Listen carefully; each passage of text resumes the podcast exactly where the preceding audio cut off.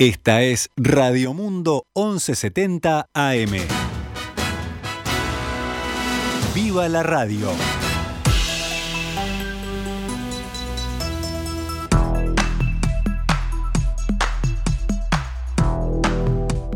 Doce horas 17 minutos, damos comienzo a una nueva edición de Noticias al Mediodía. Hoy, martes 15 de marzo del año 2022. Actualizamos la información a esta hora. Pero antes recibimos a Fabián Cambiazo. ¿Cómo estás, Fabián? ¿Qué tal, Gabriela? ¿Cómo estás? ¿Todo bien? Todo bien, todo bien. Eh, de festejo. ¿Quién festeja? Yo festejo y, la cantidad de hinchas violetas que hay también, los 109 años de defensor. No te, no te vayas, no Vamos te vayas. a la pausa. no te vayas, no te vayas. Bueno, arrancamos eh, con la información. El secretario de la presidencia Álvaro Delgado reconoció que un resultado adverso en el referéndum que el próximo 27 de marzo se va a celebrar para derogar o no los 135 artículos de la ley de urgente consideración va a condicionar algunas líneas de acción del gobierno. En diálogo con En Perspectiva, Delgado dijo que este será un referéndum diferente, será, estimó, un voto o no de confianza al gobierno sobre una ley fundamental en un programa que la ciudadanía plebiscitó y aprobó en noviembre de 2019 en la segunda vuelta electoral. El secretario de la presidencia apuntó contra lo que llamó el poco uso de la verdad y las afirmaciones distorsivas eh, por parte de los promotores de la derogación. Afirmó que al analizar el articulado, la gente hará primar con su voto el sentido común. Que respalde que el gobierno pueda gobernar y, y que después juzgue, porque yo no estoy diciendo que estén de acuerdo muchos con incluso con alguna medida del gobierno, pero el momento de juzgar al gobierno no es ahora.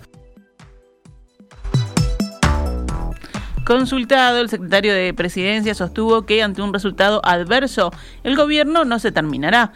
Sí, dijo, es claro que estará condicionado en las líneas de acción en las que pretende avanzar, pero más aún sostuvo condicionará a la gente, sobre todo en materia de seguridad pública. Y yo creo que gran parte del efecto, si se derogan estos 135 artículos de la LUC, tiene un componente eh, más allá del esfuerzo policial.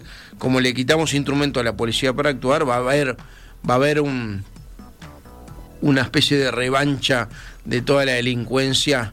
Ahora que está arrinconada y la policía avanzó sobre ella con un respaldo jurídico y un respaldo político, bueno, ahora van a ver una policía mucho más desnuda, con menos instrumentos, y la verdad yo creo que eh, la gente va a tener menos elementos para sentirse más segura.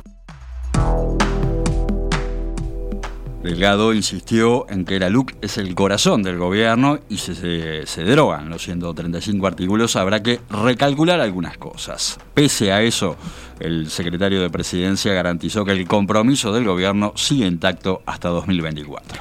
En otro orden, Delgado consideró injustos los reclamos expresados ayer por las cámaras empresariales que hablaron de parálisis y de reformas que han quedado estancadas por la discusión política sobre la LUC que haya en estos momentos, estamos a 12 días un referéndum, eh, algunos temas que hoy no se están resolviendo y que vaya, hay que esperar a bajar un poco la, la temperatura del fragor del final de un proceso electoral, bueno, tiene lógico estos 20 días. Ahora, el gobierno sigue gobernando. Finalmente, el secretario de la presidencia ratificó que el gobierno tiene la intención próximamente de levantar la emergencia sanitaria.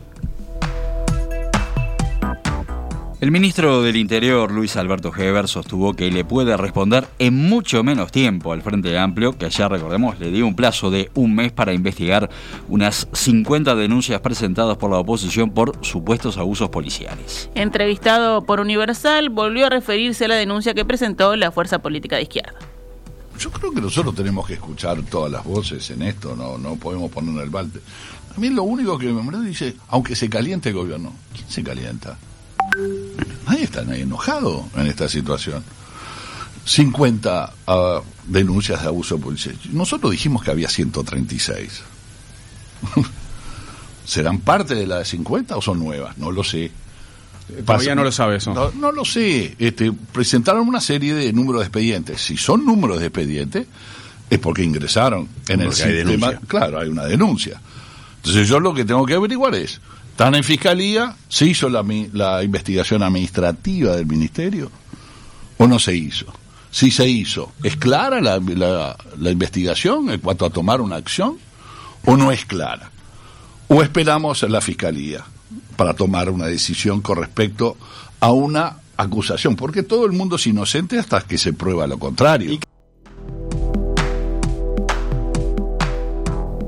Recordemos que el Frente Amplio, como decíamos, exhibió ayer en conferencia de prensa 50 denuncias de abuso policial con el número de expediente de cada una de ellas y pidió al Ministerio del Interior que hiciera una investigación seria y urgente al respecto. El presidente del Frente Amplio, Fernando Pereira, dijo que las denuncias corresponden a hechos graves o gravísimos que ocurrieron cuando estaban detenidos hombres y mujeres en Uruguay, en general hombres y mujeres jóvenes, en su mayoría pobres, señaló.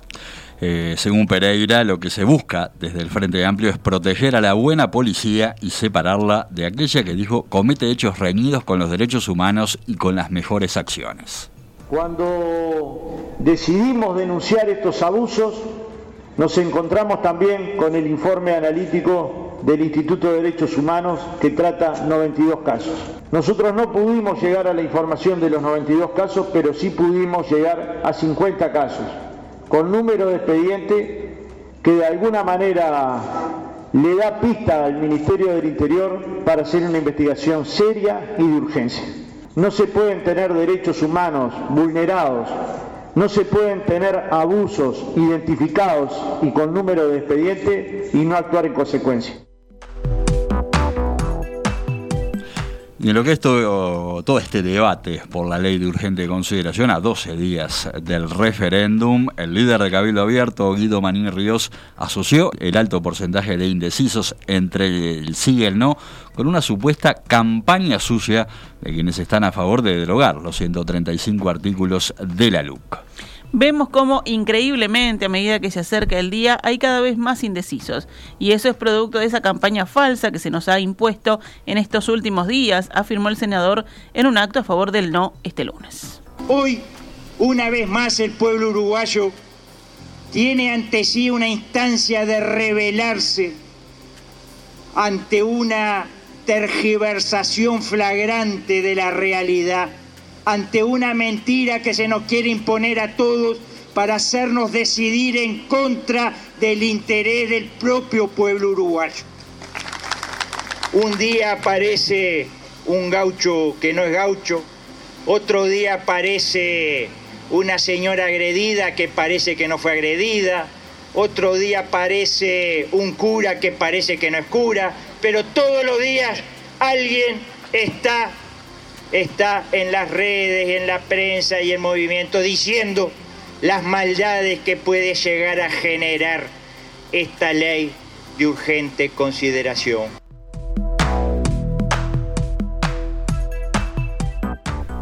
Bien, cambiamos eh, de tema. El ministro de Ganadería, Fernando Matos, dijo que según los informes de los que dispone su cartera, en abril Uruguay va a estar comenzando los procesos de negociación del Tratado de Libre Comercio con China. En una entrevista con Bloomberg, el ministro sostuvo que existen pocas áreas identificadas y que no tendrían ventaja en un acuerdo de esta naturaleza. Recordemos que Uruguay se encuentra en la etapa de estudio de prefactibilidad, que inicialmente se eh, pretendía finalizar en diciembre pasado, pero por diversos motivos los plazos se fueron extendiendo. Sobre el rubro ganadero en específico, Matos detalló que Uruguay exporta a China 150 millones de dólares solo en carne, lo que lleva a calcular unos cuantos millones de ganancia en el proceso de desgrabación progresiva de aranceles, valoró el ministro. El secretario de Estado dijo que Uruguay tiene cifradas expectativas de avanzar en el tratado con China a pesar de la discusión de la flexibilización en el Mercosur.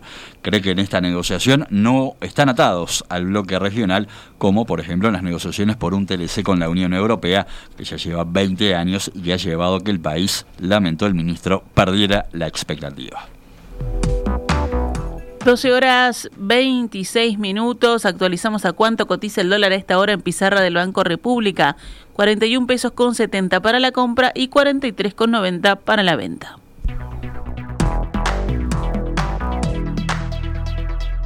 Esta es Radio Mundo, 1170 AM. ¡Viva la radio! AM. Viva la radio.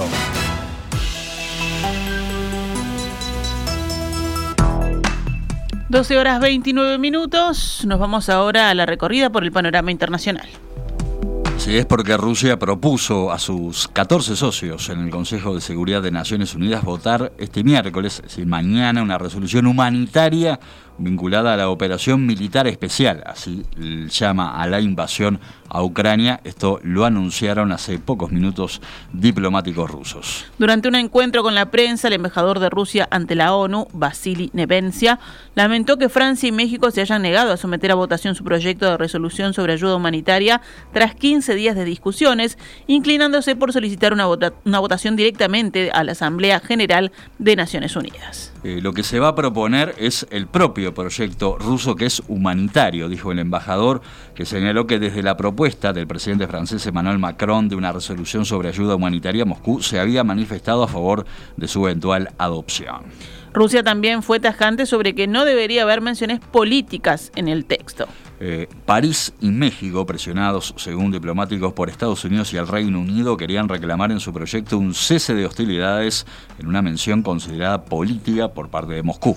El embajador adjunto ruso ante la ONU, Dmitry Polyansky, dijo a la agencia France Press que Moscú formalizará su propuesta de resolución humanitaria en los próximos minutos. Eh, lo que se va a solicitar es una votación para mañana miércoles. Esto, bueno, se indica que corresponde a la presidencia del Consejo de, de Seguridad que está acá hoy de Emiratos Árabes Unidos, Francia y México. Aún no han fijado una fecha para que la Asamblea General vote su propio proyecto de resolución. Recordemos, el 2 de marzo la Asamblea General aprobó por abrumadora mayoría un texto condenando a Rusia por su invasión de Ucrania el 24 de febrero.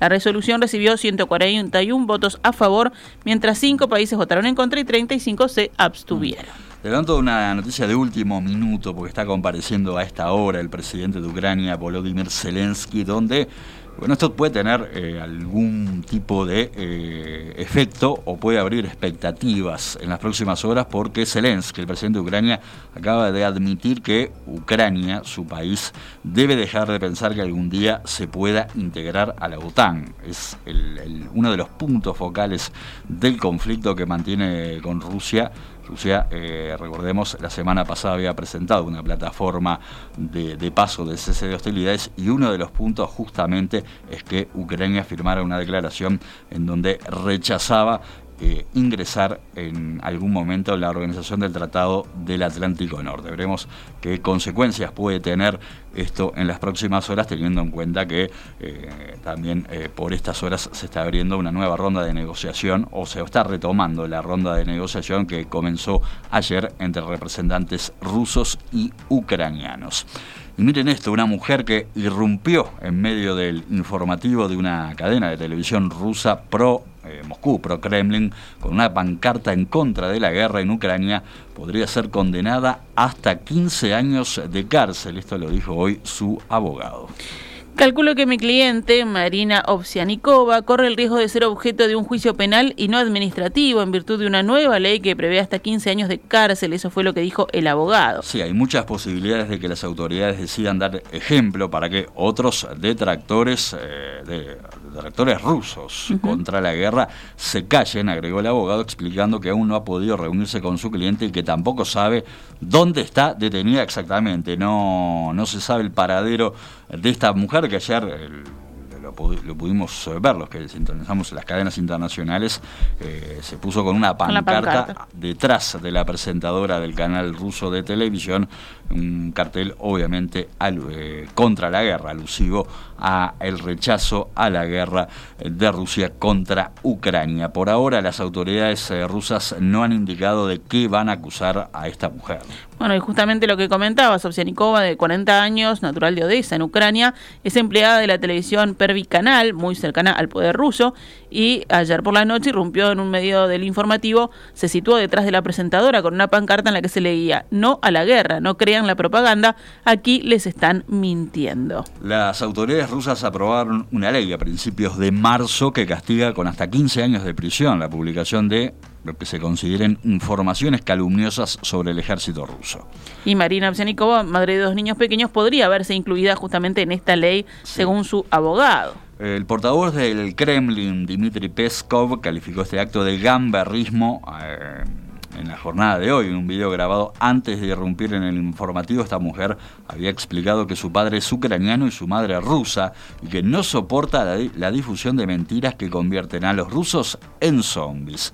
Su cuenta en Facebook, bueno, ha recibido desde entonces decenas de miles de mensajes de apoyo. Por otra parte, desde la Unión Europea, un portavoz del responsable de la diplomacia comunitaria, Josep Borrell, elogió este martes el gesto de esta mujer. Veremos eh, qué es lo que sucede a esta ciudadana rusa que se atrevió a protestar en vivo y en directo en la televisión en contra de la guerra. Cerramos noticias al mediodía con el panorama deportivo. Así es porque Malvin y Defensor Sporting ganaron anoche por la fecha 23 de un total de 26 de la fase regular de la Liga Uruguaya de Básquetbol que, recordemos, siguen liderando Goes y Biguá. Los resultados de ayer Malvin 85, le el Mundial 71 y Defensor Sporting 87, Capitol 77. Hoy juegan Aguada Urupán a la hora 21 a 15 en el gimnasio de Aguada. Y si hablamos de fútbol internacional, dos partidos por la Liga de Campeones de Europa definirán esta tarde el avance de otros tantos equipos a cuartos de final. Qué partidazo, Manchester United, Atlético de Madrid a las 5 de la tarde, hora uruguaya. Recordemos en el partido de ida igualaron 1 a 1. A la misma hora juegan Ajax y Benfica, que también habían igualado en la ida, esta vez 2 a 2.